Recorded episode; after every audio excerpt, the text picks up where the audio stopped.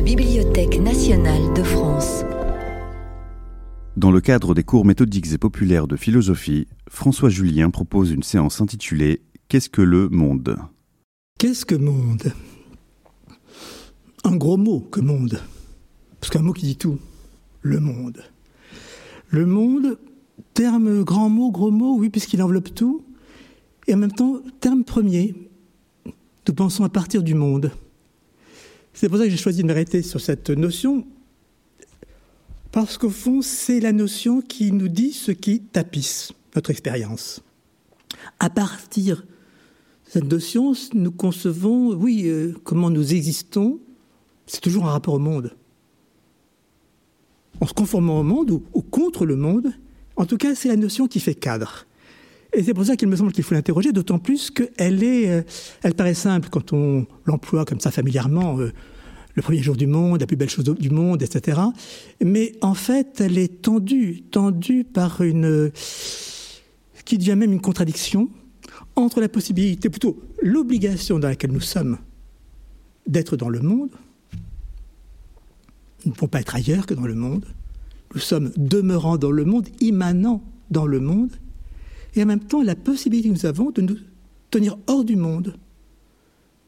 Ce qu'on pourrait entendre comme étant le sens même de exister, se tenir hors du monde. Donc, dans le monde ou hors du monde, c'est vers là que euh, je voudrais euh, progressivement avancer.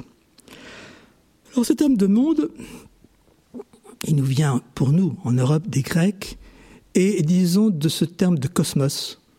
Cosmos qu'on attribue à Pythagore. C'est Pythagore, cette grande figure. Euh, tutélaire de la pensée en Grèce, euh, aux confins du mythe, au VIe siècle avant notre ère, et qui serait le promoteur de ce terme de monde, de deux termes, dit-on, et de celui de philosophe, parce qu'il est, est le premier, dit-on, à s'attribuer le titre de philosophe, et en même temps le promoteur du terme de monde. Monde avant euh, Pythagore, euh, monde dans Homère, enfin monde, c'est pas le monde justement, cosmos. Dans l'Iliade, cosmos signifie deux choses au départ. Euh, le bon ordre, notamment militaire, le bon ordre tactique dans l'Iliade, la façon de ranger les armées. Et puis l'autre sens, qui est l'ornement, la parure, notamment l'ornement féminin. Et donc, entre ce sens de bon ordre et puis d'ornement, de parure, ce sens militaire, je dirais d'un côté, ce sens féminin de l'autre. Il y a eu cette promotion, cette première abstraction de la pensée, de faire converger les deux pour euh, penser ce qui serait le monde comme tout ordonné. Ordonné, et pour les Grecs, disons, euh, dans sa beauté. Alors, de Pythagore, nous n'avons pas de texte. Nous avons des, euh, des, des mentions tardives mais il y a un penseur de tradition pythagoricienne d'avant Platon, juste avant Platon, du 5e siècle, Philolaos, euh, qui a écrit, euh, il doit avoir écrit, on n'a que des restes, euh, un traité sur la nature et un traité sur le monde. Je m'arrêterai à lui, à une formule de, Philolaos, donc Philolaos, 5e siècle, dont Platon a connu l'influence, qui, euh, dans la tradition de Pythagore, nous euh, donne une définition du monde.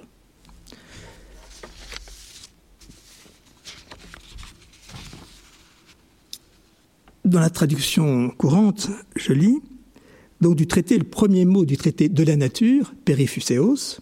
Oui, les Grecs se sont, enfin à partir d'Aristote, rangés selon deux catégories, ceux qui parlent de la nature, les physiologoi, physiologistes, et puis ceux qui parlent de, Dieu, les théologoi, les théologiens. Donc il y a ce grand clivage dans la pensée grecque, clivage parce que, oui, il met en tension la pensée. Parler de la fusis, la nature, ou parler du divin, du théos. Philolaos se range dans cette tradition du périphéo, du de la nature, en disant ceci ce sont les illimités et les limitants qui ont, en s'harmonisant, constitué au sein du monde la nature, ainsi que la totalité du monde et tout ce qu'il contient. Je préfère lire de plus près le grec, euh, qui dit ceci, le sujet c'est la nature, la nature dans le monde. A fusis ento cosmo, harmocte, c'est harmoniser, Harmoniser à partir de quoi? Eh bien, du rapport entre les, les illimités, ex apeiron, et les limitants, peiranonton. Et donc, de ce rapport délimité et plutôt des illimités et des limitants, donc cette contradiction, s'harmonise, d'où le sens de beauté qui est attaché au terme de monde. C'est donc un tout harmonieux. Le tout, kai holos au cosmos, le monde comme un tout, holos, kai ta enoto panta, et tout se trouve dedans.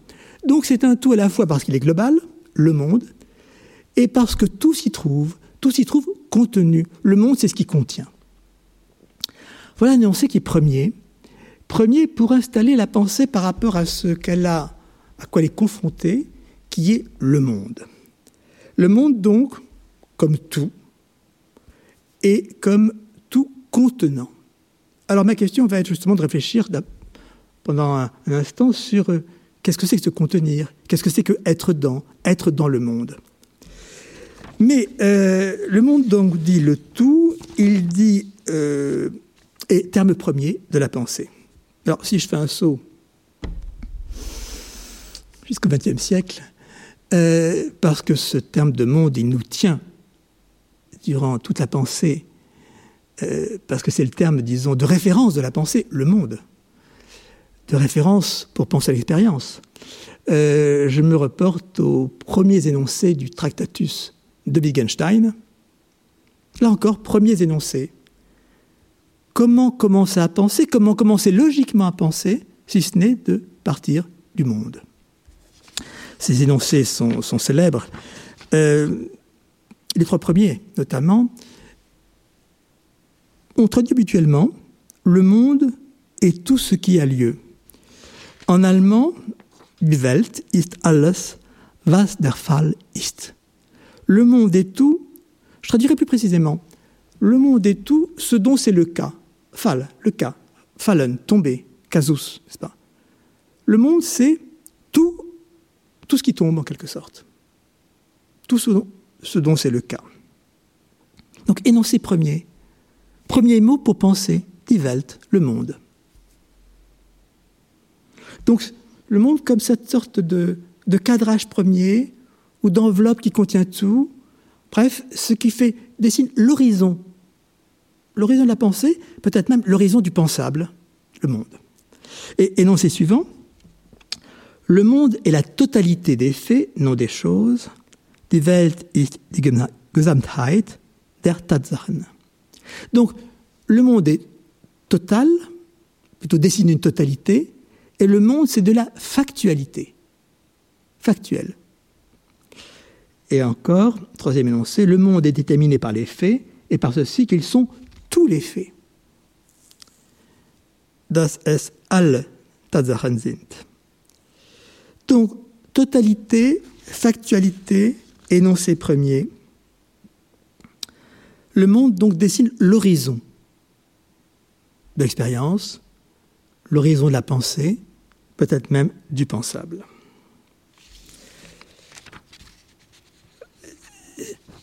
Il y a donc une réflexion qui ne, disons, ne peut pas se débarrasser du monde. On ne peut pas penser indépendamment du monde. On commence à penser en se confrontant à la pensée du monde. C'est ce que vous retrouvez euh, même moment chez Husserl.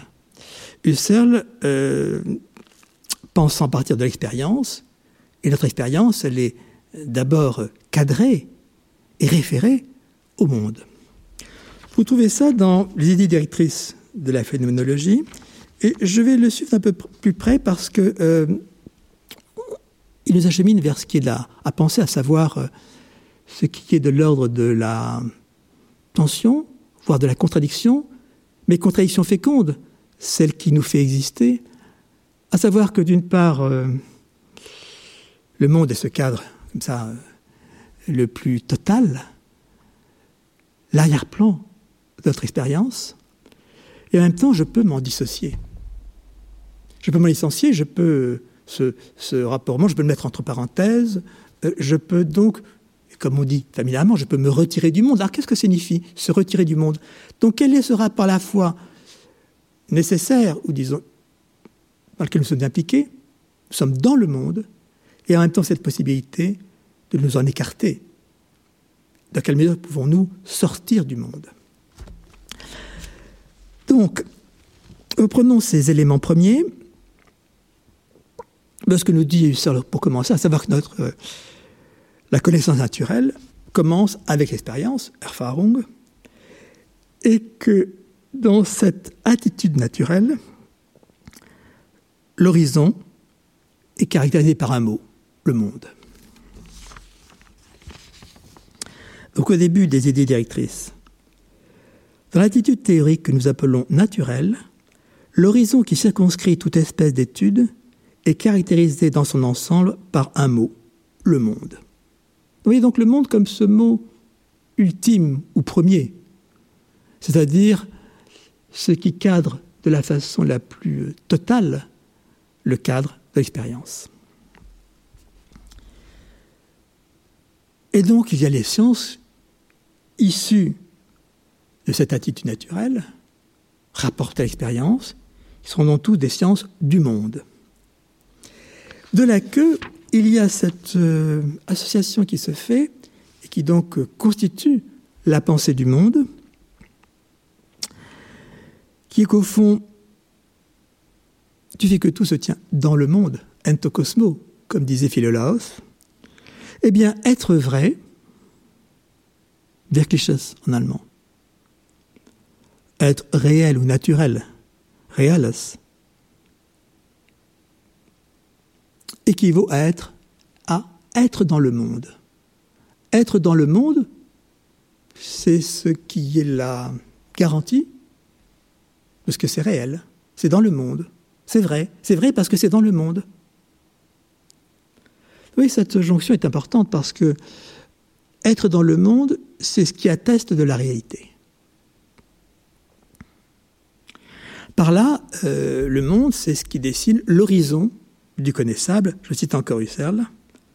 Le monde est la somme des objets d'une expérience possible, comme j'ai dit pensable tout à l'heure, et d'une connaissance possible par expérience. Il y a là quelque chose donc, qui, est, important parce que c'est euh, voilà, c'est le cadre ce, euh, en rapport à quoi se constitue et l'expérience, et la connaissance. Vous retrouvez cette idée dans les, chez dans les méditations euh, cartésiennes, cette idée qu'au fond le monde c'est l'arrière-plan, Hintergrund il n'y a pas d'arrière-plan après cet arrière-plan. Non, c'est l'arrière-plan de notre expérience, dans l'espace comme dans le temps, cette sorte d'horizon infini et de l'un et de l'autre. Husserl le dit, l'ensemble du monde est ici objet de conscience sous la forme de l'infinité spatiale et temporelle qui lui est propre. Il demeure comme le fond sur lequel se projette notre vie naturelle. Donc ce fond, sur fond de quel, je dirais, nous vivons, nous éprouvons et nous pensons.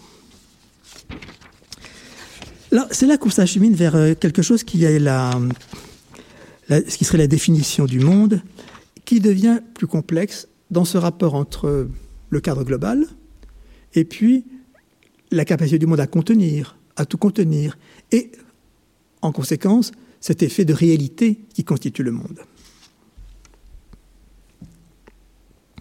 Au fond, notre attitude naturelle, dit seul, naturelle parce que s'en détachera une attitude plus proprement philosophique qu'il décrira plus tard. L'attitude naturelle est conscience permanente d'un monde unique.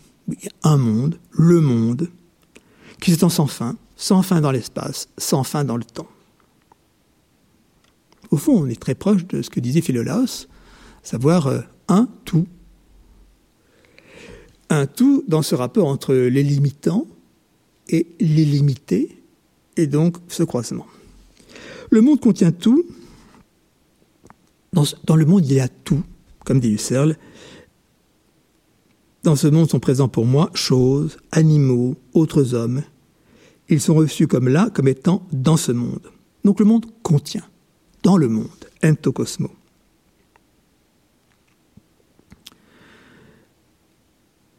tout ce que je peux rencontrer appartient au monde. Et de là est considéré comme réel. Est considéré comme réel en vertu de cette appartenance même au monde. Mais que signifie alors cette expression le monde contient? Le monde contient tout, mais qu'est-ce que signifie ce contient tout? Ou comment le monde contient-il tout? Car le monde, ce n'est pas un cadre comme forme vide. J'ai à rencontrer. Donc ce n'est pas du tout un cadre formel. D'autre part, en même temps, le monde n'est pas une réalité positive comparable à une chose, aux choses qui sont dans le monde, ni même à la somme de cette chose. Le monde est, le monde est plutôt ce par quoi, ou en vertu de quoi, on saisit ces choses comme effectivement présentes, comme réelles. Donc ce par quoi les choses, toutes les choses, sont perçues comme, sont appréhendées comme effectivement présentes, comme étant le réel.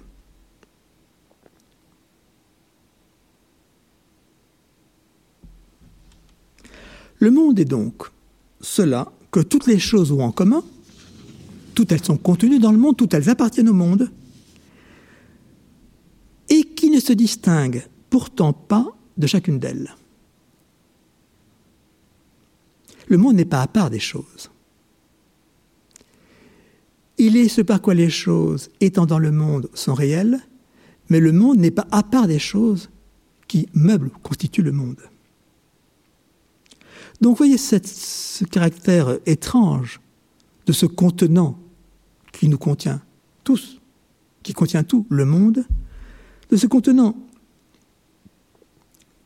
qui n'est pas distinct de ce qu'il contient. Il contient tout, mais n'est pas distinct de ce qu'il contient, et dont l'extension est déterminée justement par ses contenus. C'est tout ce qu'il contient qui font le monde. Le monde est donc un champ qui est engendré par ce qui y prend place. Alors ce rapport de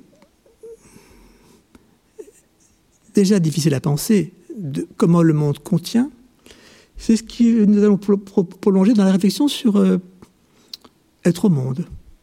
Qu'est-ce que c'est que être dans le monde Et quelle est cette expérience qui est la nôtre d'être dans le monde? Mais avant, je voudrais euh, faire apparaître ce paradoxe. D'une part, je suis dans le monde, contenu en lui. Tout est contenu en lui. Et en même temps,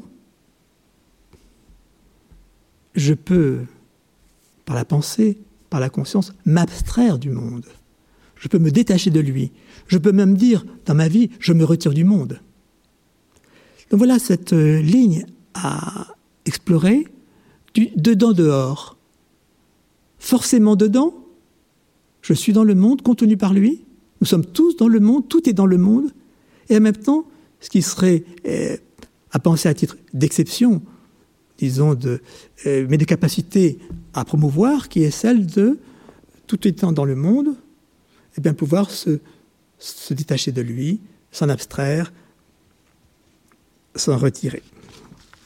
Alors c'est ce que euh, met en route Husserl, puisqu'il parle de l'attitude naturelle où tout est dans le monde, le monde comme cadre global, ultime de notre expérience, je trouve sans cesse présente comme me faisant vis-à-vis une unique réalité spatio-temporelle, infinie dans le temps comme dans l'espace, dont je fais moi-même partie, ainsi que tous les autres hommes qui s'y rencontrent et se rapportent en elle de la même façon.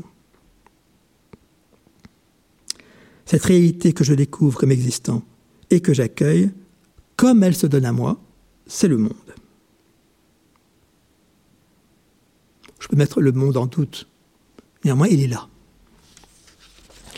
Et en même temps, cette capacité, celle que va développer Husserl, qui est de pouvoir euh, mettre entre parenthèses, mettre hors jeu, comme il dit, enfin bon, c'est traduit de l'allemand, euh, disons, cette euh, attitude naturelle ce cadran dans le monde pour, disons, suspendre, la fameuse époque du sol, la suspendre et faire apparaître quelque chose qui n'est pas du monde, qui est la conscience.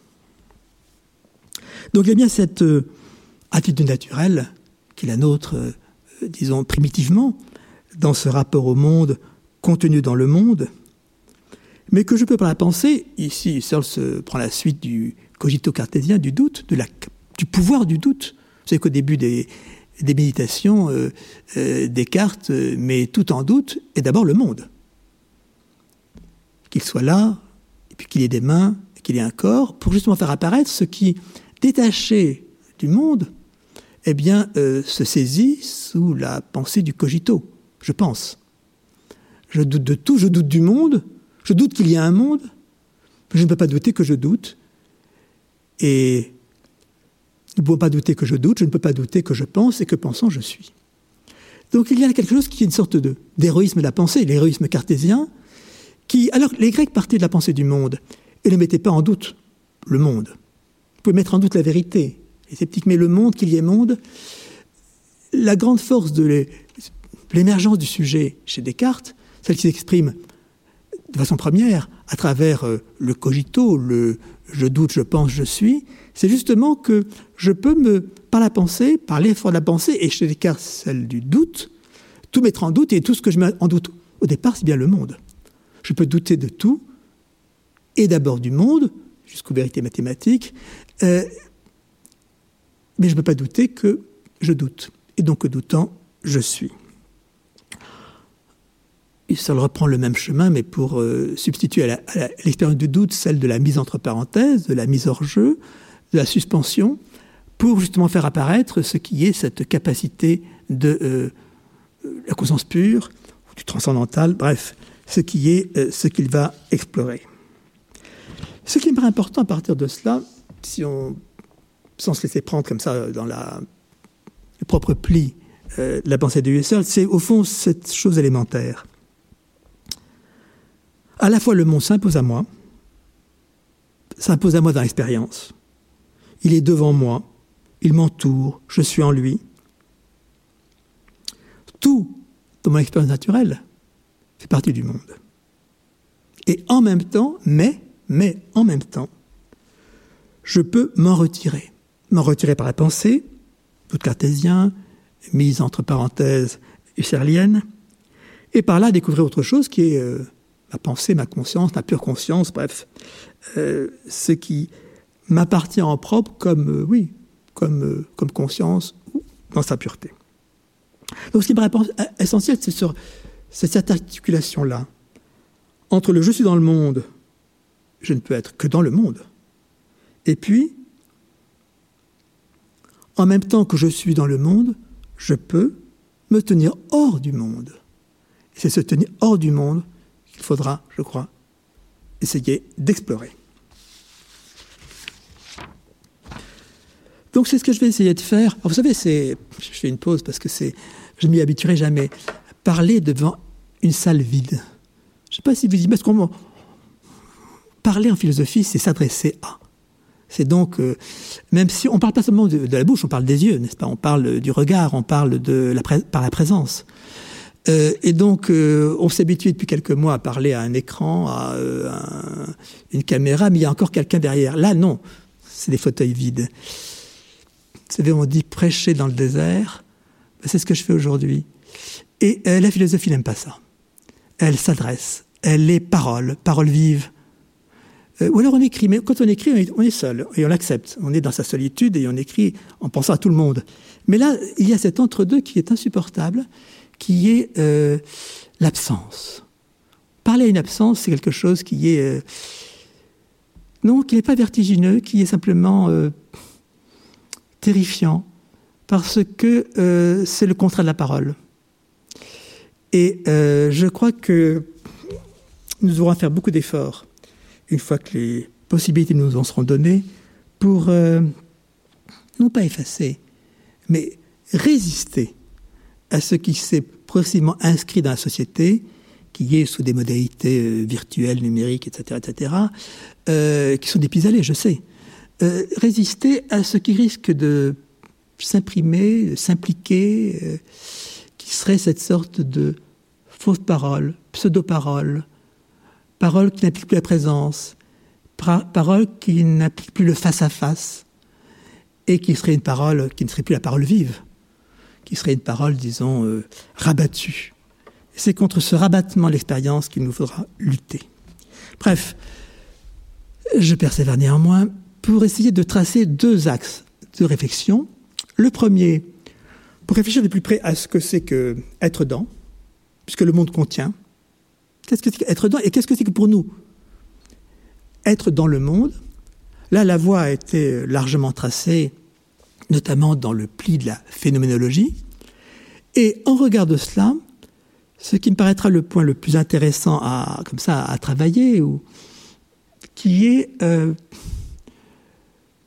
que je définirais ainsi, c'est essayer d'approcher ce qui n'est pas de ce monde, mais qui n'est pas non plus d'un autre monde. Là, c'est là qu'il y a la difficulté.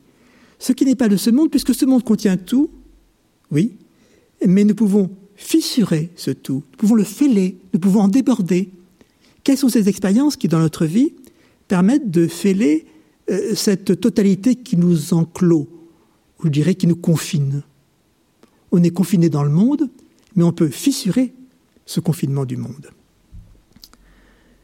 Et en même temps, ce n'est pas euh, passer du côté de l'idéalisme et de supposer un autre monde.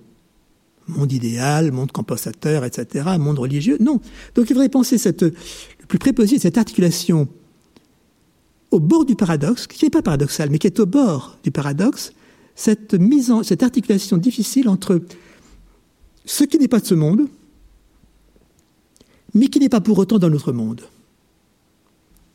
Alors, je vais essayer de suivre ces deux chemins successivement. Le premier, donc, euh, penser cet être dans, être dans le monde. Être dans le monde, est-ce que je suis dans le monde comme euh, cette table est dans cet auditorium? Quel est ce dans de l'être dans? Est-ce que c'est le dans se contenant un dent, disons, de pure spatialité, une chose est dans une autre, qui est aussi dans une autre, etc. la table dans l'auditorium, l'auditorium dans la grande bibliothèque, la grande bibliothèque dans Paris, inclusion comme ça, du plus petit vers le plus grand. Est-ce que c'est ça notre présence au monde? Ou est-ce que quand je dis juste dans le monde, je dis autre chose que cela? Alors là, la voie a été tracée, royalement tracée, c'est la phénoménologie qui a fait le chemin, et là encore, il faut revenir à Husserl, pour penser ce qui est, vous pour dire d'un mot, c'est que notre rapport au monde, le monde est devant moi, en même temps que je suis en lui, mais ce n'est pas un rapport de sujet à objet.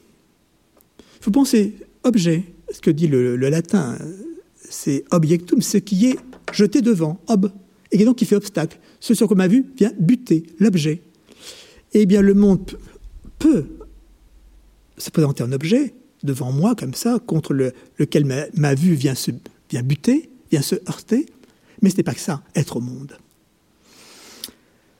Donc, qu'est-ce qui fait cet être dans du sujet existant, du sujet humain dans le monde, qui n'est pas un être dans d'inclusion ou de juxtaposition, qui est un être dans de, eh bien, Husserl dirait de corrélation.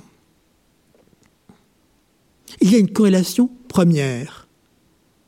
Première, c'est-à-dire a priori, plus que première, a priori, qui euh, établit ce rapport au monde.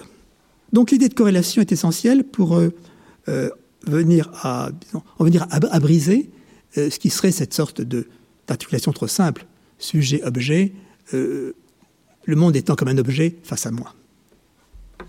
C'est ce que trouvait encore fortement pensé chez Husserl quand il dit Tout étant, quel qu'en soit le sens et quelle qu'en soit la région, est l'indice d'un système subjectif de corrélation. Corrélation. Cette corrélation, elle n'est pas seconde, anecdotique, accidentelle, non, elle est a priori.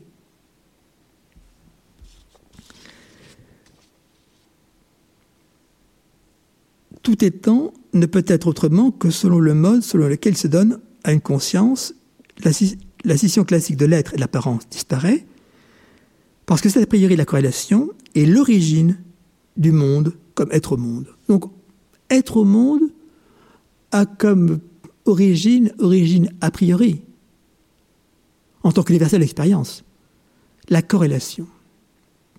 Et c'est ce que va développer euh, Heidegger dans euh, traitant Sein und Zeit, une belle analyse classique de la phénoménologie, pour penser ce que signifie être dans le monde, avec peut-être une équivoque en allemand dont se libère le français. Euh, souvent on éprouve la traduction comme étant euh, une version moindre. Non. Il y a des ressources des langues. Une ressource de l'allemand, une ressource du français. Euh, et l'allemand, là, est dans un même terme qui est dans. L'être dans, in sein, ou sein in. Alors que le français a cette possibilité de être au. Être dans le monde ou être au monde. Et donc là, il y a une ressource du français qui vient, disons, euh, éclairer ce que dit l'allemand. Puisque l'allemand est dans le seul jeu du in, dans, alors que le français a ce double jeu, être dans le monde ou être au monde. C'est donc dans ce sens-là qu'il faut penser ce qui est ben, notre expérience principale, parce que j'ai en vue, en fond, euh, en repassant par cette, année célèbre euh, de être au monde, notre expérience du paysage. Et disons le fait que euh, le paysage nous pose cette question à vif dans l'expérience, être dans un paysage, vivre d'un paysage, cette expérience vive donc de l'être haut, dans la corrélation foncière, cette coprésence du monde et du moi, qui ne se laisse pas donc euh, abstraire dans un rapport sujet-objet. Alors là, il faut suivre euh, Heidegger de, plus près, dans une belle langue, et son allemand. Euh, peut-on lire Alors, j'ai dit que le français fournissait des ressources qui pouvaient permettre peut-être de, lever des équivoques de l'allemand. en même temps, Heidegger, c'est vraiment écrit en allemand, donc souvent rabattu en français. Donc il faut le lire, ben, comme toujours, il faut lire euh, un texte sur l'allemand, un, un œil sur l'allemand, un œil sur le français, dans cet écart. Cet écart qui est productif, qui est fécond. Rien n'est plus faux, je crois, que l'idée que la traduction trahit. Le grand, le grand slogan, la grande banalité, le traître qui est le traducteur. Traduction, trahison, non. Euh, le traducteur, il est entre. Il a les ressources de la langue de départ, il a les ressources de l'autre langue, langue d'arrivée, il est entre ces ressources, il les met en vis-à-vis, -vis, il les réfléchit les unes par les autres, il travaille dans l'antre. Et donc, euh, il est dans cette opération, dans cet écart-là, qui permet d'ouvrir une, réflexion dans la langue. Je pense qu'on dit souvent la traduction seconde. Je pense qu'elle est première. C'est-à-dire qu'en fait, elle réfléchit le texte originaire plus radicalement qu'il ne s'est lui-même pensé. Parce qu'elle le réfléchit à partir de cet écart, de cet écart que sont d'autres langues, que la langue dans laquelle ce texte s'est conçu. Alors, si je reviens à cette expression de être dans, être dans le monde, eh bien, c'est ce qui définit l'existant en tant que tel. Moi, en tant qu'existant, en tant que Dasein, c'est ce rapport structurel de l'être au monde. Je trouvais donc au paragraphe 12 de euh, Sein und Zeit, Donc c'est pas quelque chose de secondaire euh, ou encore une fois euh, de rajouter de superflu que euh, cette analyse du être dans le monde. Non, c'est ce qui nous constitue foncièrement, radicalement. Nous nous, nous, constituons en tant, nous nous constituons en tant qu'existants par ce rapport au monde, par ce rapport d'être au monde. Alors, c'est maintenant qu'il faut distinguer que signifie, si je dis en français être au monde, ce que signifie, si je dis en allemand, le in der Welt sein. Que veut dire donc cet être haut Ce n'est pas être dans, si je dis ça en français. In Welt sein, il faut traduire par être haut, ce n'est pas être dans, ça va sein in, in der Welt. L'allemand le dit par une inversion, le français peut le dire à travers deux prépositions distinguées. Il ne faut pas comprendre le être haut comme de l'être dans. De l'être dans au sens de l'eau dans le verre, euh, le vêtement dans l'armoire, l'armoire dans la pièce, la pièce dans la maison. Donc il serait une sorte d'inclusion successive, purement spatiale.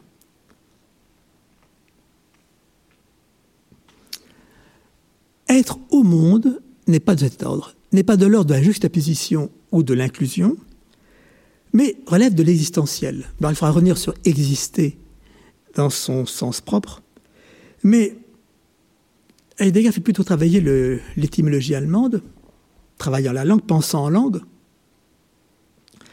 pour comprendre cet être au monde, en rapprochant ce in d'allemand, vieil allemand inan, au sens de wohnen, habitare. Donc ce dans au sens de être dans au sens de être habitué à, vivre en familiarité avec, être en rapport de, je dirais, de, de connivence avec. C'est quelqu'un qui comprend aussi le ich je suis, non pas au sens ich bin euh, Amy comme ça, euh, solitaire, mais sens de bin by, je suis prêt, auprès, être auprès. Je suis auprès du monde. Donc il y a une sorte de ce que et ça l'appelait corrélation, il y a une sorte de connivence foncière, il y a une sorte de cohabitation originaire euh, du moi du monde. Corrélation, cohabitation, quelque chose qui fait que, eh bien, ce n'est pas un rapport d'inclusion, ce n'est pas un rapport de juxtaposition comme ceci à côté de cela, mais qu'il y a un rapport de quoi? Oh, Un terme simple de rencontre, de rencontre, Begegnung. C'est-à-dire qu'il y a quelque chose qui est, c'est là qui est l'existentiel de l'être au monde, c'est qu'on rencontre dans le monde, on rencontre le monde. On rencontre un paysage. Donc c'est ce qui est dit clairement par Heidegger, l'analyse est forte, elle a été constamment reprise. L'être, alors après non, l'être auprès, ich bin bei, je suis prêt, bin bei, c'est-à-dire ce rapport que être, c'est être auprès d'eux. En tant qu'existentiel, n'a jamais vu quelque chose comme ce qui serait la réunit devant, vorhanden, n'a pas un rapport de juxtaposition, comme on dirait la table est près de la porte, mais un ordre de rencontre. rencontre. Donc il y a quelque chose qui est euh, cette euh, articulation beaucoup plus essentielle, essentielle, en fait elle est existentielle, d'implication, de corrélation, qui fait que les deux euh, sont indétachables le moi, le monde, et qu'il y a donc une seule conception, bon, qui a évidemment deux, qui paraît avoir deux côtés, le moi, le monde, mais en fait il n'y a qu'une implication originaire, constituant, me constituant en tant qu'existant dans cet être au monde. Bon, grande analyse de Heidegger, vous trouvez la, même, je dirais, chez, chez, euh, chez Merleau-Ponty, les belles phrases de Merleau-Ponty, pour défaire au fond ce qui serait la, naïveté. La naïveté qui serait de penser que c'est un pur rapport sujet-objet, le monde devant moi, moi sujet, donc euh, ce sous-jacent, comme dit le grec, ce, sous-jacent au changement, subjectum, gisant sous, c'est-à-dire euh, support d'identité, et puis en face, eh bien, euh, le monde comme objet, objectum, le monde jeté devant moi, et notamment dans la façon dont la pensée européenne a privilégié le regard jeté devant mes yeux, et qui serait donc le monde comme objet. Donc il faut défaire ça, défaire cette, euh, disons, euh, naïveté-là, pour appréhender de plus près, ça c'est le grand apport de la réflexion phénoménologique, ce qui est cette corrélation foncière, originaire, du moi du monde, cette sorte de... et qui permet de penser ce qui est ma présence au monde, qui ne se laisse pas donc dissocier entre ces deux côtés qui seraient le moi d'un côté et le monde de l'autre. Je cite euh, une phrase de Maloponti dans euh, La phénoménologie de la perception. euh, mais c'est en fait son propos continu. Quand il dit, sous toutes les exceptions du mot sens, nous retrouvons la même notion fondamentale d'un être orienté ou polarisé vers ce qu'il n'est pas. Oui, c'est ça, il y a, que ça l'appelait l'intentionnalité. Et nous sommes ainsi toujours amenés à une conception du sujet comme extase. Alors, extase, il faut le prendre au sens euh, grec. Extasis, se tenir hors, ce que dit exister, ausstehen. Donc, le fait que le sujet est hors de soi dans le monde, pour reprendre euh, la, métaphore euh, d'Heidegger, il n'est pas encapsulé. Non, il se tient extase, c'est-à-dire qu'il se tient hors de soi, donc projeté vers le monde. Et le monde est inséparable du sujet, mais d'un sujet qui n'est rien que projet du monde, et le sujet est inséparable du monde, mais d'un monde qu'il projette lui-même. Donc il y a réciprocité, ce que on appelle corrélation, réciprocité du moi du monde dans cette relation qui est une relation, eh bien, qui implique de défaire le rapport sujet-objet, qui sépare les deux, le sujet d'un côté, le monde de l'autre, quitte ensuite à penser leur articulation, l'un devant l'autre, pour penser ce qui est la présence, la présence au monde. Je cite encore Maloponti. Toutes les années précédentes fait apparaître le sujet et l'objet comme deux moments abstraits, purement abstraits, d'une structure unique qui est la présence. Donc être au monde, c'est justement c'est activer cette présence euh, qu'on repère à travers deux termes qui sont des termes d'abstraction, sujet, objet, mais en fait il y a une présence euh, unique, essentielle, qui est cette corrélation du moi et du monde dans cette présence. Cela vous paraît abstrait au sens le plus mauvais du terme, euh, mais euh, nous en faisons l'expérience euh, radicale et je voudrais le dire, je reste étonné de ce que si vous ouvrez le dictionnaire, le petit Robert, au, à l'entrée paysage, on vous donne une définition qui est la définition classique du paysage, qui n'a pas bougé pendant quatre siècles. Paysage, c'est un mot qui a été inventé en Europe, c'est vraiment un mot européen. Le même mot dans toutes les langues européennes pays, paysage, Land, Landschaft, Land, Landscape, etc., en italien, en espagnol, bref. Pays, paysage. Et euh, il y a cette définition qui est un mot du XVIe siècle, qui est advenu avec la peinture de paysage. Et euh, cette définition qui n'a pas changé et qui euh, eh bien, est d'une abstraction au sens mauvais du terme abstrait, qui n'a pas été, je crois, encore suffisamment ébranlée. Si je prends la définition du petit Robert pour l'entrée paysage, il dit ceci partie de pays, oui, pays, paysage, partie de pays que la nature présente à un observateur.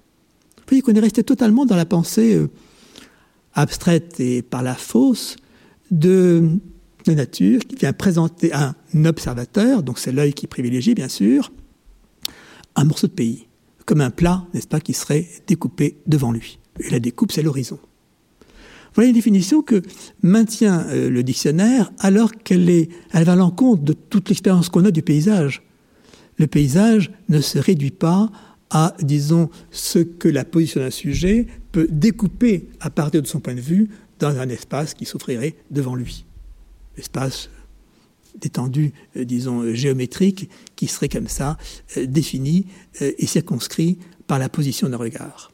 Le paysage, c'est pas ça un paysage, c'est euh, pas seulement donc une, portion de pays découpée par le regard, en faisant un objet, position de l'observateur, mais c'est quelque chose dont nous vivons.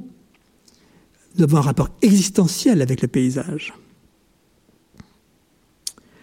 Donc le paysage nous apprend justement, euh, ou nous contraint à penser cette corrélation première du moi et du monde, de sa rencontre, de sa coprésence.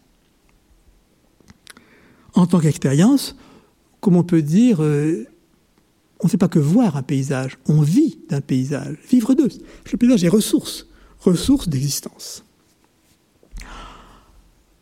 C'est une chose que la puisque j'ai un strabisme euh, intellectuel et que je qu'en même temps que je, travaille sur la pensée européenne, j'ai un autre, un écart de pensée avec la pensée chinoise, la langue de la pensée chinoise.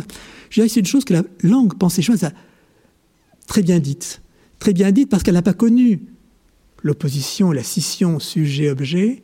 Et donc elle était très à l'aise pour saisir cette sorte de corrélation originaire, non pas du moi et du monde, ne le dit pas ainsi, mais disons de ce que sont les montagnes et les eaux pour le dire dans le terme chinois, shan shui.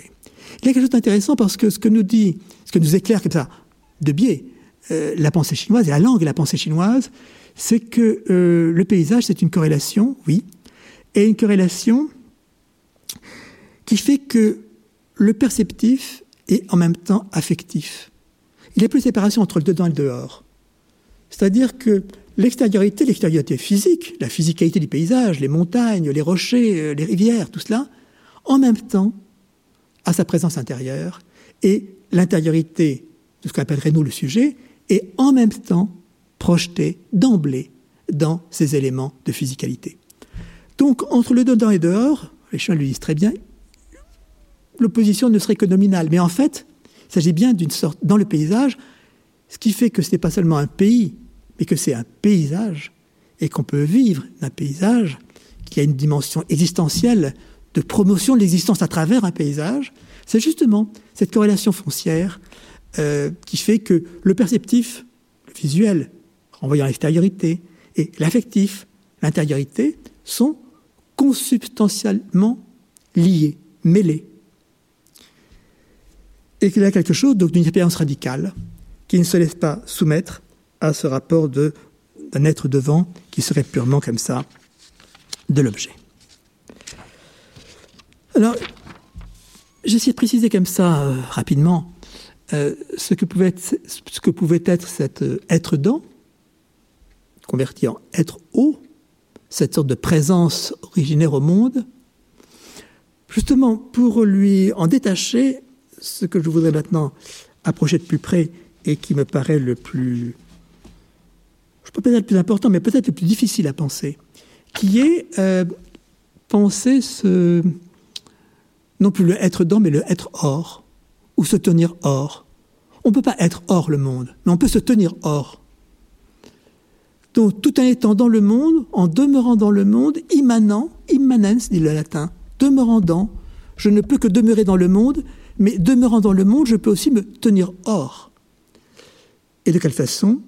Pour essayer d'approcher ce qui me paraît le point le plus, le plus intéressant de cette affaire, et qui, comme ça, euh, permet de retravailler aussi euh, l'histoire de la philosophie euh, à rebours, qui est d'essayer de penser cette articulation fine entre de ce qui, qui n'est pas de ce monde et qui en même temps n'est pas d'un autre monde, pour essayer de briser l'opposition de l'idéalisme et l'empirisme en quelque sorte. Penser cette, ce point comme ça, c'est pas un point, cette limite, cette limite qui est, mais qui en même temps, bah, justement, ouvre la pensée, qui ouvre la vie, qui est de ce qui n'est pas de ce monde, mais qui n'est pas de notre monde, donc ce rapport d'appartenance qui se fissure. Et cette fissure de l'appartenance au monde, c'est ce qui me permet, me semble-t-il, de, bah, de déployer la notion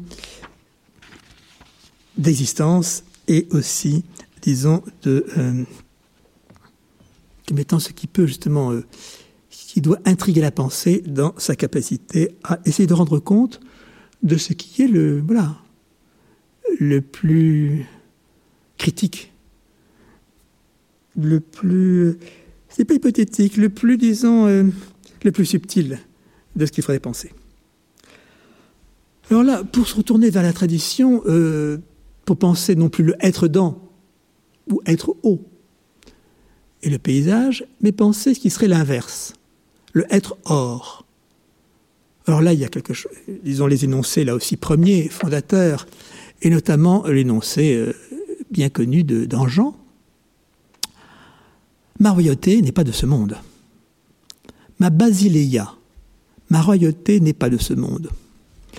La phrase forte, vous savez, la, forte parce que le moment est fort, parce que c'est le moment ultime, parce que c'est le moment où tout se joue face à Pilate quand Jésus, dans Jean,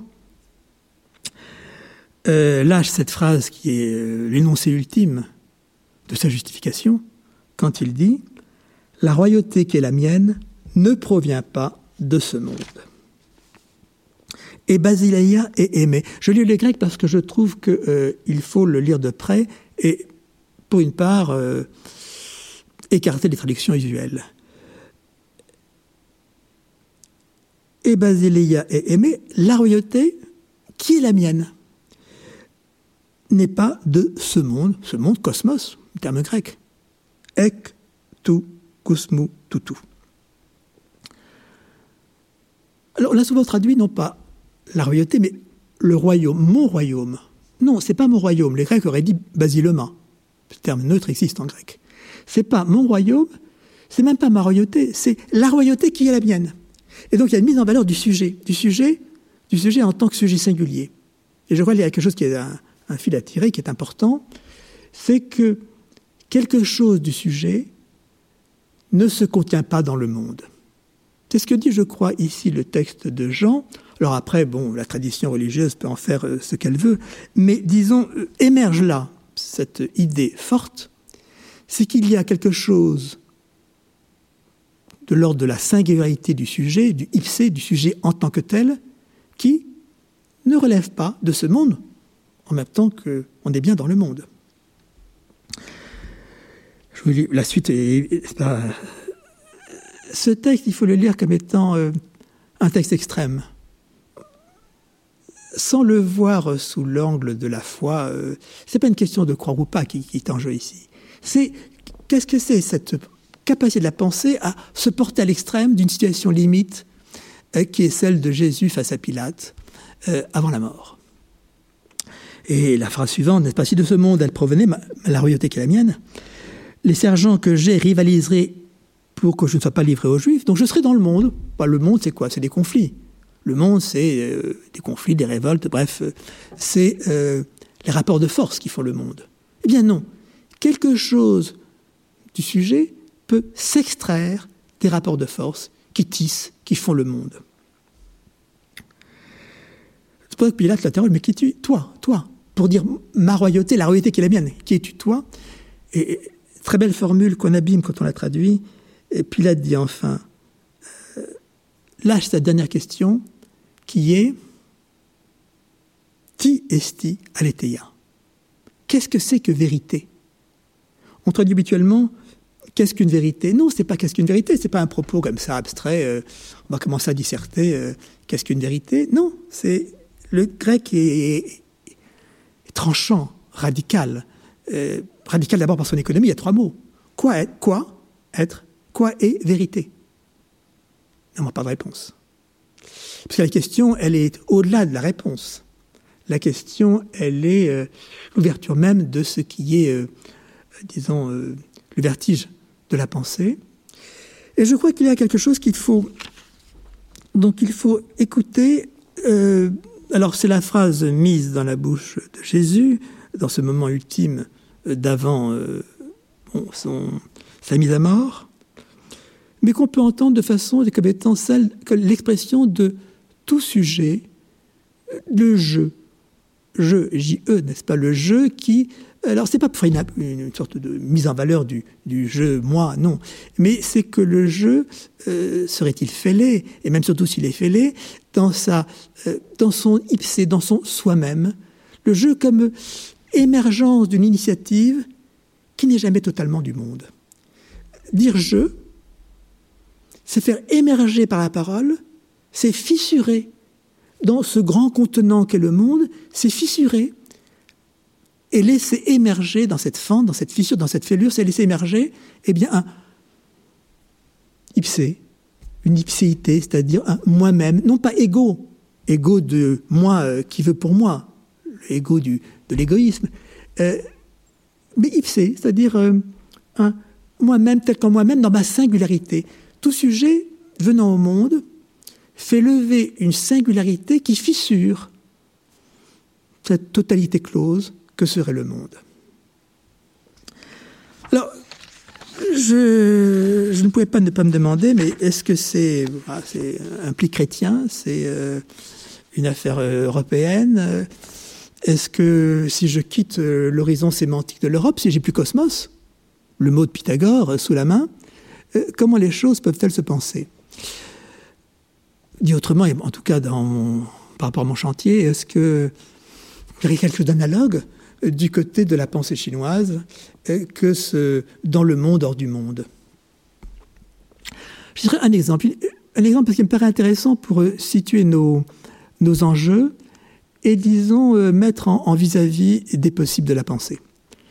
Euh, je me réfère seulement à un passage, comme j'ai fait pour Jean, qui est dans le Zhuangzi, donc de, dans la tradition chinoise de l'Antiquité, au IVe siècle avant notre ère, où une scène comme ça, je cite un peu pour, pour la pause, euh, qui est de Confucius dans Zhuangzi. C'est pas le Confucius, euh, Confucius, euh, patron des lettrés, mais c'est Confucius qui entend, qui apprend la mort d'un sage et qui envoie son disciple présenter ses condoléances.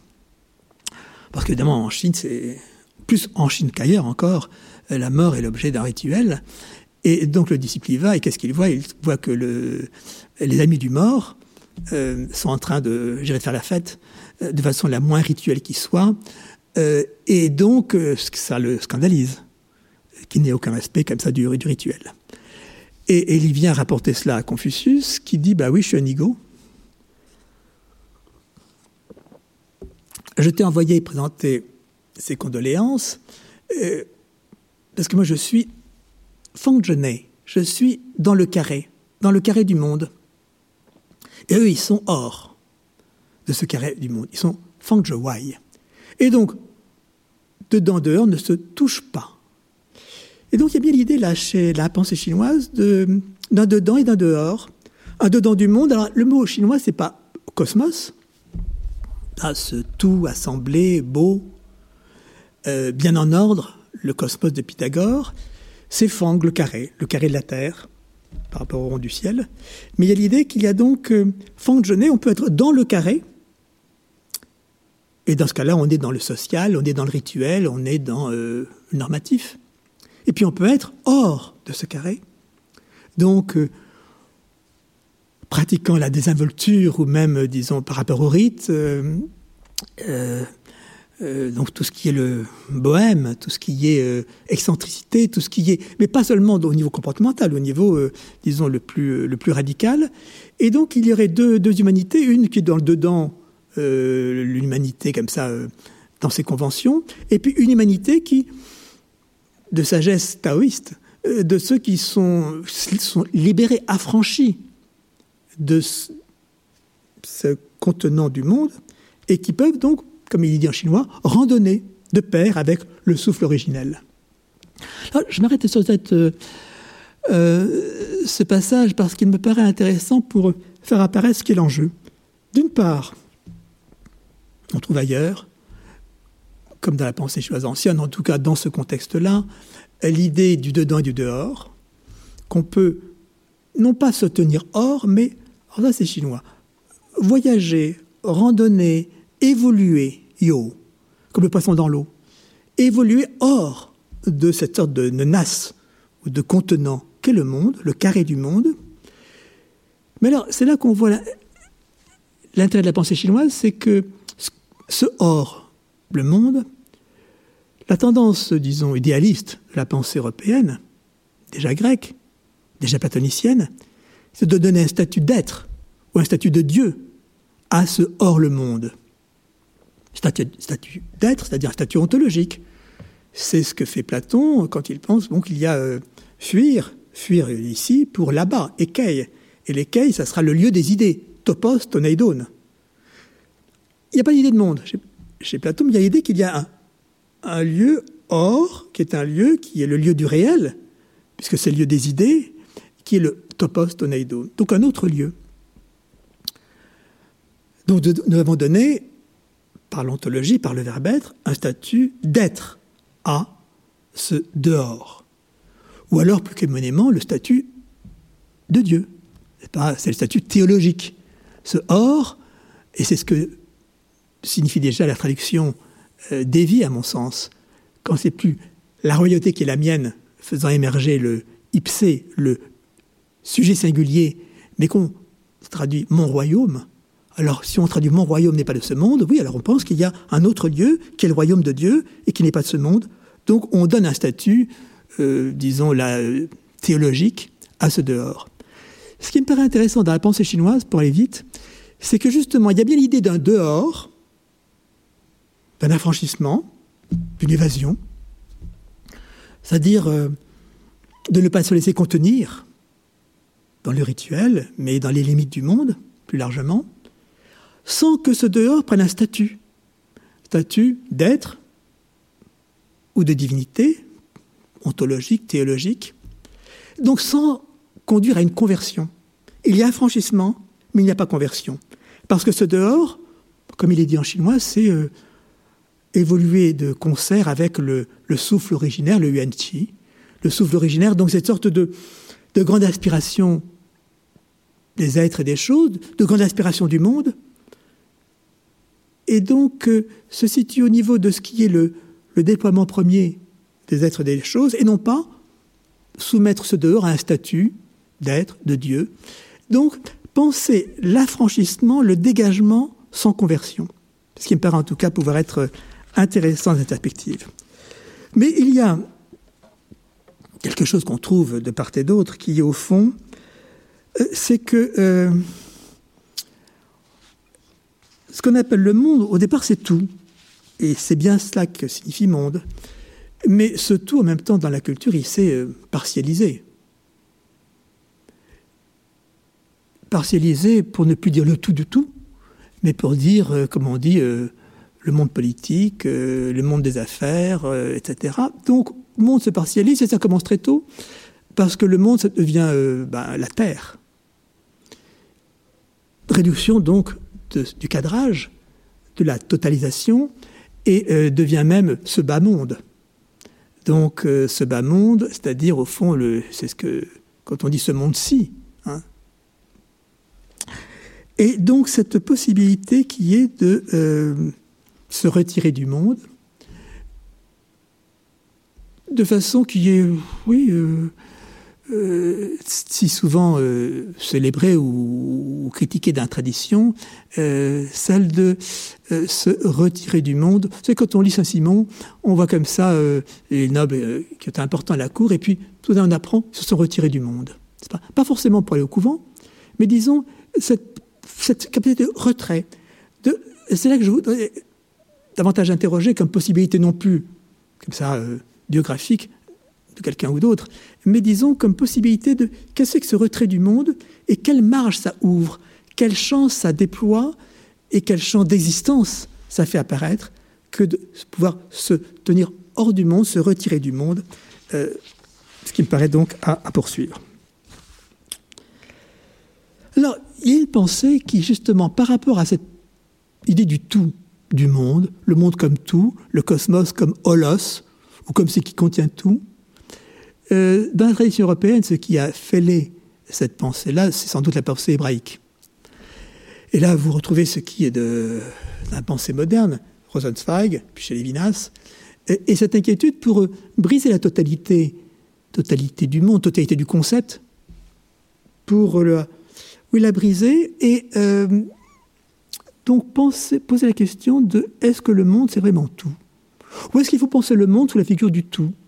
Est-ce que penser le monde sous la figure du tout, ce n'est pas rabattre ce qu'il y a de d'ample dans la pensée du monde et que la pensée du paysage faisait déjà apparaître, et qui ne se laisse pas donc euh, comme ça euh, encadrer ou euh, définir par cette vocation à tout contenir, donc cette figure de la totalité. On, en trouve l'inquiétude dans la pensée moderne, contemporaine notamment d'inspiration hébraïque, mais en même temps, c'était déjà ce que fissuré Kant dans euh, La des raisons pures, quand il pense l'idée de monde, le monde comme idée.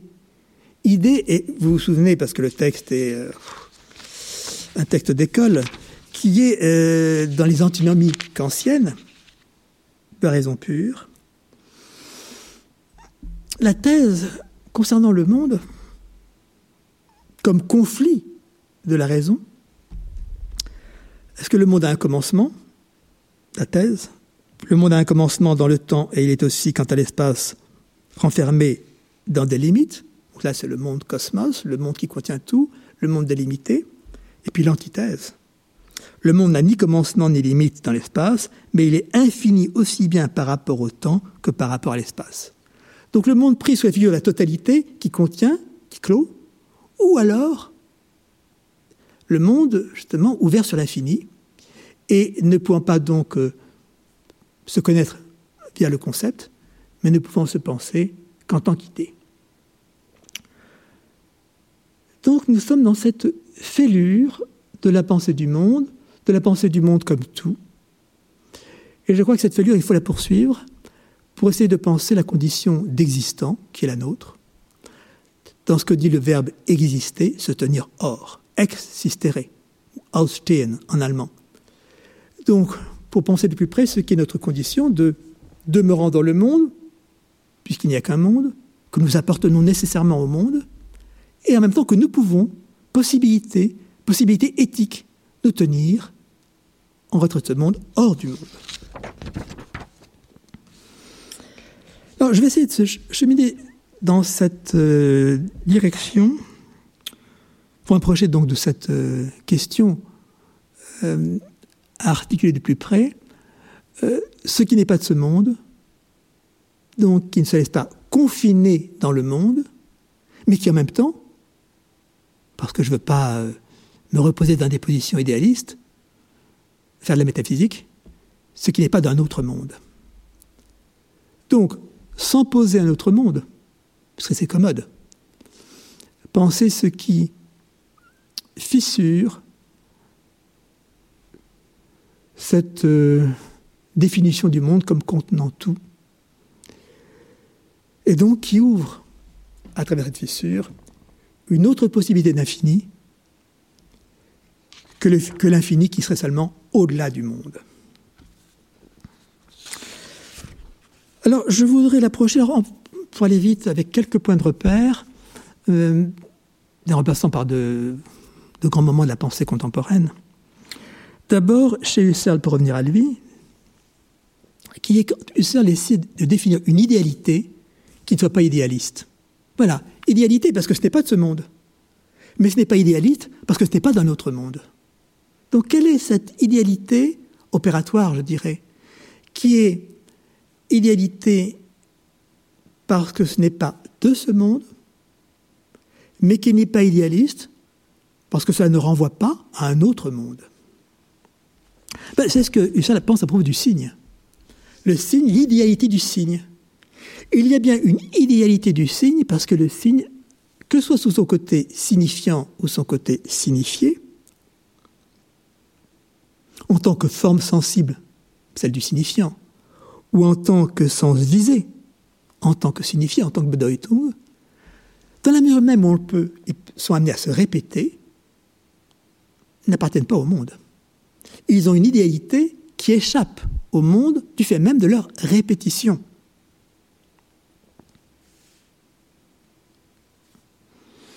Parce que les signes de la langue, ils se répètent. Sous le versant signifiant comme sous le versant signifié, et la possibilité même de la répétition indéfinie leur confère bien un statut d'idéalité, c'est-à-dire d'extériorité au monde, sans bien sûr qu'on ait à supposer qu'il soit, qu'il relève d'un autre monde. Alors, il y a quelque chose qui est essentiel à, penser que dans ce statut d'idéalité du signe, du fait même de sa répétition possible, ou plutôt indéfinie, idéalité qui n'est pas idéaliste. Donc, je le répète encore une fois, euh, idéalité du fait que cela ne peut pas appartenir au monde dans la mesure même de cette répétition indéfinie, mais qui n'est pas idéaliste, parce que ça, ne suppose pas un autre monde.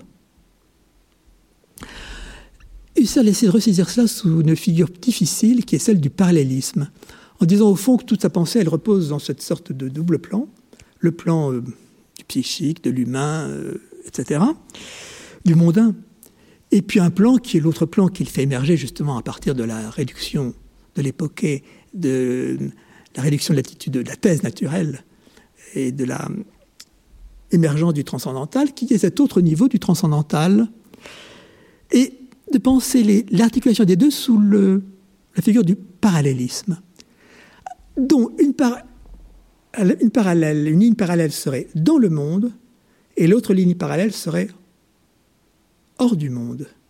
Mais elles sont parallèles. Donc quel est ce recouvrement de deux niveaux de l'expérience, dont l'un serait proprement du monde, mondain, et comme tel sujet des sciences naturelles, et l'autre décollé de ce niveau mondain comme autre ligne, mais parallèle à la ligne première. Une ligne étant donc du monde, dans le monde, l'autre ligne, l'autre ligne parallèle, hors du monde. Il y a là donc quelque chose qui se dessine à nous qui est d'essayer de penser cette idéalité opératoire, non idéaliste. Donc ce point critique où quelque chose, je ne sais pas comment le nommer de plus près, euh, se désappartient au monde, ou s'affranchit de son appartenance au monde, sans pour autant se constituer en autre monde, et donc verser dans la facilité de la métaphysique. Il y a un texte que je trouve à cet égard remarquable par son acuité et par sa texte célèbre, qui est euh, la relecture que fait Derrida du cogito de Descartes. Dans le débat à l'égard de Foucault, contre Foucault, contre, enfin disons, euh, prudemment contre, mais fort dans sa critique, qui est de penser que finalement, ce qui fait la force du cogito de Descartes, c'est qu'il échappe aux déterminations qui font monde. Et notamment qu'il échappe à la grande opposition raison ou folie. Euh, le monde est tendu par ces oppositions qui font condition. Eh bien, l'émergence, le moment, la pointe le point, la pointe, comme dit Derrida, du, du cogito cartésien, c'est justement c'est de s'accepter, échapper à l'opposition raison ou folie. Donc échapper à toute condition de détermination, que je sois fou ou raisonnable, reste que cogito. Si je pense, je suis. Même si je pense comme un fou, ça ne change rien. Donc quel est ce point de la pensée ou la pensée? C'est ce qui fait la force du cogito, ce qui fait que c'est un énoncé, disons, euh, primordial, un énoncé héroïque, héroïque par la prouesse qu'il a, qu'il portée, c'est d'arriver à, à se situer en retrait de tous les conditionnements du monde pour faire émerger une possibilité d'énoncé qui soit cet énoncé non pas abstrait, extrait, excepté des rapports qui font le monde, qui soit cet énoncé donc en deçà de la première opposition raison-folie. Et je trouve remarquable la façon dont Derrida le, pense, parce qu'il le pense. Savez qu'on parle du doute hyperbolique de Descartes. Et hyperbolique, qui rappelle le hyperbolique de Platon dans le grand passage de La Polythéia, où euh, on traduit habituellement par transcendance. Mais le terme grec, c'est hyperbolée, c'est-à-dire cette capacité à basculer au-delà, au-delà de l'au-delà, c'est-à-dire d'aller outre, outre et donc aller outre toutes les déterminations pour arriver à s'élever à un point d'exception tel que on soit enfin hors détermination, hors du jeu du pour et du contre, hors des, euh, des oppositions, donc à s'accepter, si vous voulez, de ce qui tisse les oppositions du monde.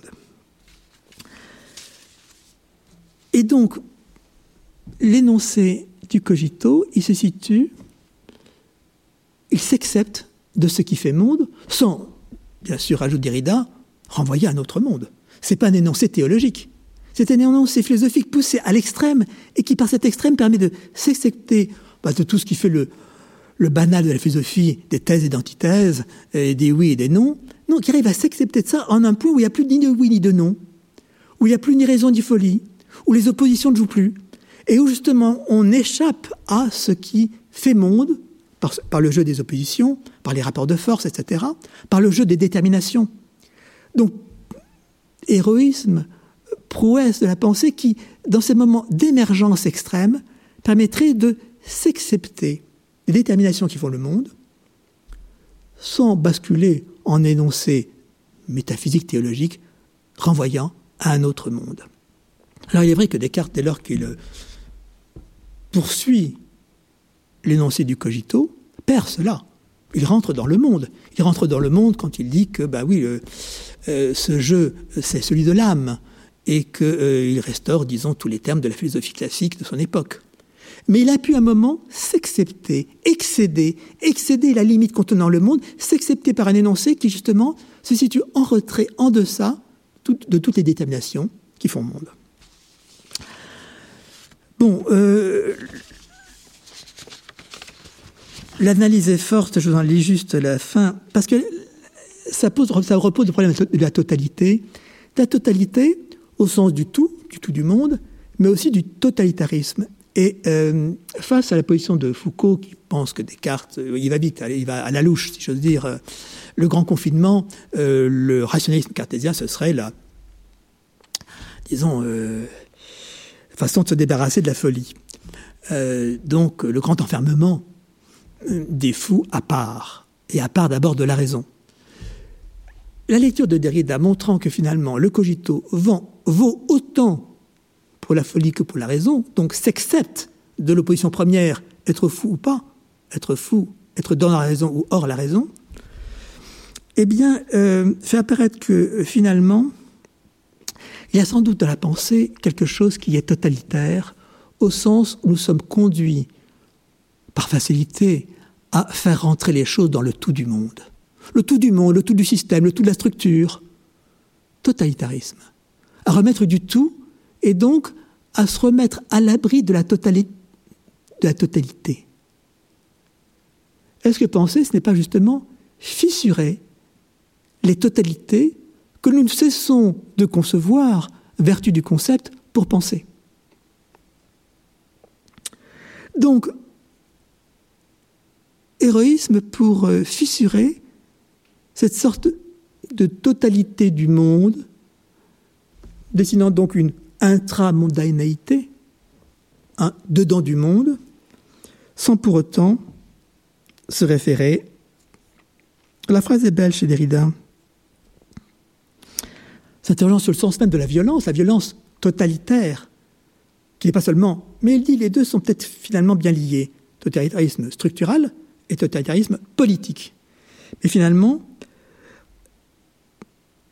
contre la violence de toutes les camisoles de force, dit Derrida. Les camisoles de force qui font contenir, contenir dans la totalité, sans pour autant plaider pour en appeler à un autre monde à fonction d'alibi. Cette question, on peut la poursuivre. Je pense qu'il faudrait la poursuivre passionnément. Euh, dans une question qui est celle que pose, euh, mais je vais. Euh, que vous ne soyez pas là devant moi me, rend le temps tout, tout, à fait différent et quelque part indéfini. Donc, puisqu'il n'y a plus le face-à-face, le vis-à-vis, -vis, donc ce qui met en, en urgence. J'aurais prendre un autre exemple, là en m'aidant de Hannah Arendt, euh, qui est de penser ce qui est l'œuvre bonne. Une bonne œuvre. L'homme, l'œuvre, quand elle est bonne, celle de l'homme de bien. Une très belle analyse de Hannah Arendt dans euh, Conditions de l'homme moderne, où euh, Hannah Arendt nous dit au fond l'homme est pris de bonté n'a pas la condition facile du philosophe. Le philosophe, il peut être solitaire, c'est son choix. Mais quand euh, nous produisons une œuvre bonne, nous ne sommes pas solitaires, ayant choisi d'être seul, mais nous sommes dans la solitude de ce qu'une œuvre bonne est nécessairement sans témoin sans témoin, parce que si elle a un témoin, et même si je me rends témoin, elle n'est plus bonne. Elle a perdu sa pureté de bonté.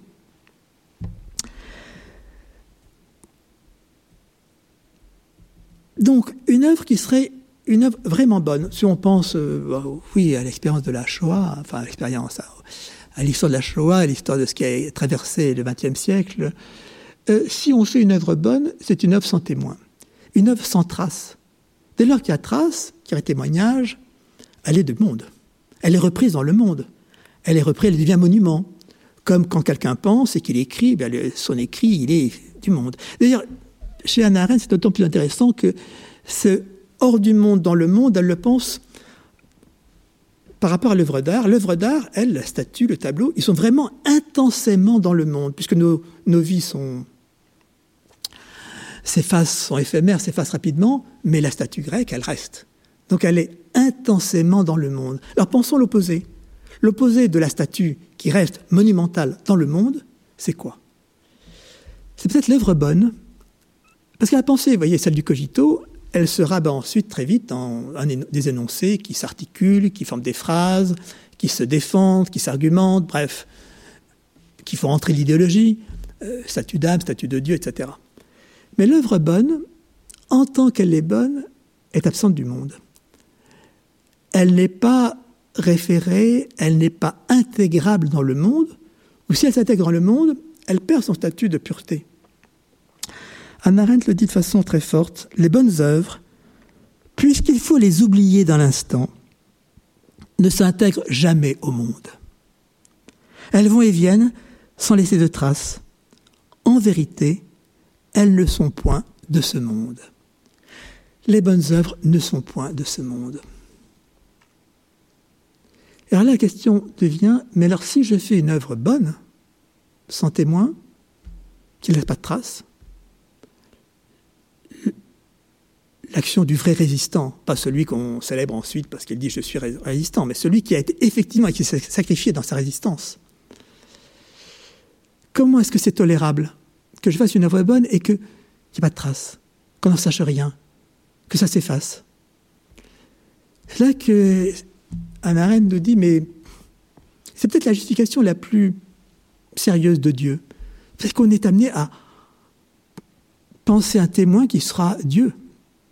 Si c'est plus du monde, s'il n'y a pas de trace dans le monde,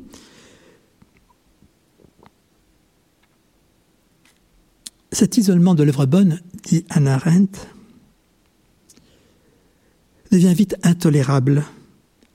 Et il lui faut la compagnie de Dieu, seul témoin imaginable des bonnes œuvres, pour ne pas anéantir l'existence humaine. Ce qui serait peut-être la justification la plus sérieuse de Dieu, comme étant ce qui par rapport à la bonne œuvre, qui s'en trace, n'est pas de ce monde, ne s'y intègre pas, est invoqué, appelé, invoqué, comme, disons, le témoin de ce qui néanmoins a eu lieu, même si aucune trace ne peut en rester. Bon, ce thème de ce qui n'est pas de ce monde, mais qui n'est pas dans notre monde, bien sûr, il y a une grande, disons, évocation de lui, euh, c'est dans les Vinas, le visage. Le visage, n'est pas de ce monde. Le visage n'est pas de ce monde. Il ouvre un hiatus dans le monde. Il enfant la complétude. Il fait échec à sa totalisation. Le visage, tout visage, fait effraction dans le monde, effraction parce qu'il a de puissance d'interpellation qui ne se contient pas dans le monde. Donc le visage, exemplairement, comme euh, je dirais, alors justement, c'est des points de repère, mais disons, euh, comme l'émergence du cogito, de l'énoncé du cogito, comme la bonne œuvre. Le visage, c'est aussi ce, qui est à penser comme ça, dans euh, ce point limite, où euh, à la fois, bien sûr, le visage, il est, contenu dans le monde, mais en même temps qu'il est contenu dans le monde, il ne se laisse pas contenir par le monde. se dit, le visage est présent, dans son refus d'être contenu. Bien sûr, il est contenu, mais étant contenu, il refuse, ou disons, il entr'ouvre euh, cette façon de le contenir. Donc, il introduit un hiatus dans le monde, dans la mesure où le village ne peut pas être touché, ne peut pas être vu. Je cite Lévinas, ni la destruction des choses, ni la chasse, ni l'extermination des vivants ne vise le visage qui n'est pas du monde. Le visage n'est pas atteignable dans le monde. C'est ce qui fait sa, disons, la, la difficulté de le penser, c'est qu'à la fois, il s'exprime dans le sensible, mais il déchire le sensible. S'exprimant dans le sensible, mais déchirant le sensible. Et en même temps, on retrouve chez Lévinas ce qu'on a déjà vu chez Anna Arendt. Est-ce qu'on peut tenir cette ligne jusqu'au bout? Savez que le visage chez Lévinas, euh, à la fois il est ce point comme ça euh, extrême, l'expérience, en même temps le plus commun. Tout visage. Le visage, la parole, le regard, qui à la fois donc euh, fait brèche dans le monde, dans la totalisation du monde, totalisation confortable, d'appartenance, de possession, et en même temps le, fait que Lévinas, quelque part, là aussi, le rapporte à Dieu. Donc ce n'est plus la métaphysique au sens classique du terme, mais comme chez Anna Arendt, disons, retour, euh, tradition hébraïque, retour euh, à quelque chose qui est néanmoins, quand Lévinas dit, le visage parle depuis une autre origine, une autre origine du monde. Ou quand il dit, le visage ressemble à Dieu. Quand il dit autrui n'est pas l'incarnation de Dieu, mais précisément par son visage, où il est désincarné, la manifestation de la hauteur où Dieu se révèle. Donc la question serait finalement, est-ce qu'on peut, je trouve ces réflexions euh, puissantes, mais est-ce qu'on peut, disons, euh, tenir plus radicalement cette position du ce qui n'est pas de ce monde, mais n'est pas d'un autre monde? Donc sans plus de référence à Dieu, Dieu témoin de la bonne œuvre, ou Dieu, disons, euh, vers quoi fait signe, ou à quoi ressemble le visage. Je voudrais donc dire, au fond, pour moi, il s'agissait de poursuivre cette question du ce qui n'est pas de ce monde, mais qui n'est pas d'un autre monde, autre monde qui serait alibi, pour essayer de fendre cette opposition classique de l'idéalisme et de l'empirisme. L'idéalisme, ce serait de penser qu'il y a un autre monde, monde compensateur, monde idéal, qui ferait que ce monde-ci n'est plus qu'éphémère ou qu'apparence, disqualifié. L'empirisme serait à l'inverse, donc ça c'est le grand geste de la métaphysique. L'empirisme serait à l'inverse, à l'inverse de penser qu'il n'y a que ce monde, ce monde qui contient, qui contient tout. Donc posture qui serait position réductrice, qui nous confinerait dans le monde. Donc ni être en quête d'un autre monde, fuir vers un autre monde, fuguer, comme dit Platon, ni ne, ni se laisser contenir dans le monde. Je dis empiriste parce que le, le tort de l'empiriste serait en fait de réduire l'expérience, qui serait dans cette ouverture à ce qui n'est pas de ce monde, en la refermant dans être contenu dans le monde. Donc, perdant, rabattant l'expérience dans cette sorte de totalisation dans le monde.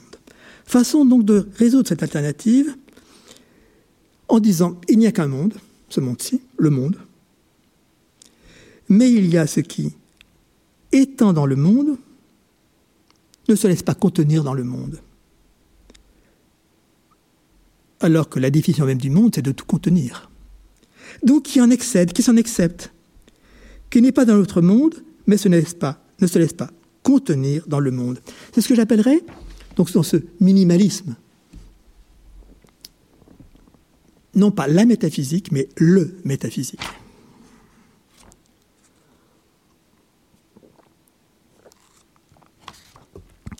Ce qui n'est pas du monde, mais qui n'est pas dans l'autre monde, serait certainement le plus intéressant à penser. Pour ne pas se laisser enfermer, confiner dans le monde. Et c'est ce que signifierait exister. Exister, je rappelle, latin, se tenir hors. Au départ, dans le sens médiéval, c'est des créatures qui se tiennent hors de Dieu, parce qu'elles sont créatures. Mais le sens a été constamment promu dans la pensée classique puis moderne. Déjà Descartes dit ego sum, ego existo. Et puis, bon, il y a cette promotion du verbe exister en prenant son sens propre, ausstehen, se tenir hors, existere. Pour dire que nous pouvons nous tenir hors du monde, dans le monde. Nous ne pouvons être que dans le monde, contenu en lui, puisqu'il n'y a pas d'autre monde. Nous sommes immanents demeurant dans le monde. Mais nous pouvons, nous pouvons, possibilité éthique, nous pouvons nous tenir hors du monde, exister, proprement existant. Je dirais, euh, tous les autres êtres sont, sont des étangs. Si l'homme est existant, et si, comme on a dit, formule banale, seul l'homme existe, Merleau-Ponty parlait d'extase. Si seul l'homme existe, c'est que seul l'homme, ce qui fait homme, ce qui promeut l'humain, c'est qu'il peut se tenir hors cette appartenance au monde. Au monde qui contient tout, y compris l'homme. Donc pouvoir éthique, et même au départ de l'éthique, c'est ce pouvoir éthique d'existence, de pouvoir se tenir hors du monde tout en demeurant dans le monde, qui fait donc de l'existence non pas, disons, une sorte de euh, d'outil usé de la philosophie, mais un concept de combat. De combat pour justement résister à l'aliénation que serait notre confinement forcé dans le monde. Bon, je vais essayer de le redire autrement. Exister n'est pas seulement un verbe à vocation éthique, même si c'est le point de départ de l'éthique. Il ne dit pas seulement la capacité de décoïncider de soi pour se tenir hors de soi, mais exister peut être un verbe polémique, polémique de combat au sens fort, un concept de combat justement en rapport au monde, vis-à-vis du monde ou face au monde. Il y a en effet cette contradiction féconde, non pas stérile, mais féconde, qui fait l'humain. Je suis demeurant dans le monde, j'appartiens au monde, puisqu'il n'y a pas d'autre monde, qu'il n'y a pas à fantasmer un autre monde, ou quelque arrière-monde. Mais tout en appartenant au monde, habitant en lui, demeurant en lui, je peux me tenir hors du monde en excédant la limite ou la totalité qui fait monde. C'est-à-dire, fais-les déborder cette totalité qui fait monde. Si je reprends les quelques exemples précédents, l'émergence de la pensée telle que dans le cogito, qui excède et s'accepte des oppositions, la promotion de la bonne œuvre, telle qu'évoquée par Anna, Arendt, du visage tel que par Lévinas, je dirais qu'au fond, euh, cela fait apparaître comment nous pouvons fissurer par une pensée dans son émergence, la bonne œuvre, le visage, fissurer cette clôture du monde. Fissurer de quoi? Fissurer d'infini. Fêler d'infini cette totalité qui fait monde. Fêler d'infini parce que ça permet donc de penser tout autrement l'infini. Non pas l'infini de la façon, à la façon de la métaphysique, l'infini comme étant l'au-delà, l'au-delà du fini et l'infini, l'au-delà pascalien, les deux infinis. Euh, donc d'un infini qui serait en rapport à l'invisible, qui serait donc un infini proprement métaphysique, d'un autre espace que celui du fini. Non, pensez l'infini sur le mode de la fissure, de la fêlure. Pensez que nous pouvons, que nous avons vocation, vocation d'existant, à fêler d'infini la totalité qui fait monde.